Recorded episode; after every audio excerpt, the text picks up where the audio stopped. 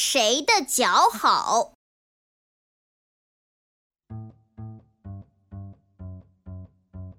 白鹭姑娘觉得自己的脚又细又长，走起路来可神气了。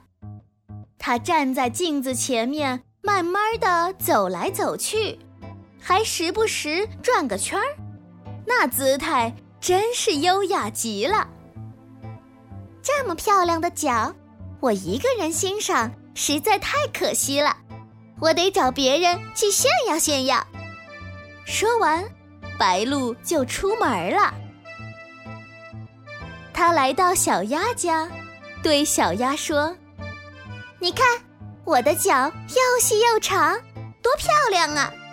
你的脚趾却连在一起，真难看。”小鸭不服气地说：“我这叫脚蹼，你可别小看它，它能让我游泳时更有力气。”游得更快，人类游泳衣上的脚蹼就是按照我的脚来设计的呢。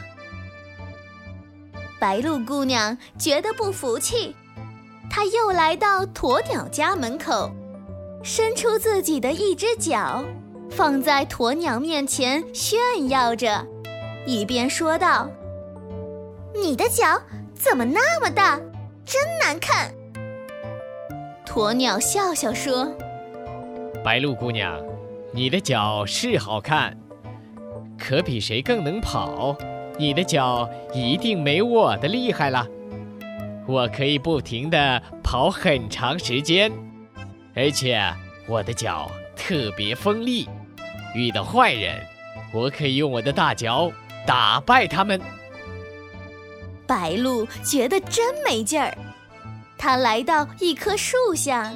看见啄木鸟医生正在给老树伯伯治病呢，他在树干上蹦来蹦去的，一会儿上一会儿下，整个身子还能直直地立在树干上，那功夫可真厉害。白鹭姑娘凑上去说道：“啄木鸟医生，你看我的脚是不是特别漂亮啊？”你走路有我好看吗？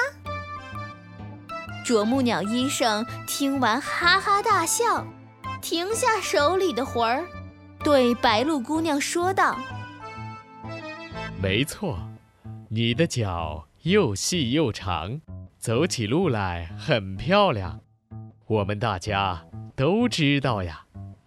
不过，我的脚走起路来虽然没你好看。”但是，我的脚上有锋利的爪子，可以牢牢地抓住树干，可以自由自在地在树干上走路呢。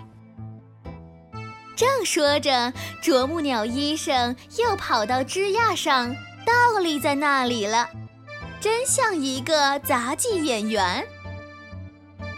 白鹭姑娘明白了。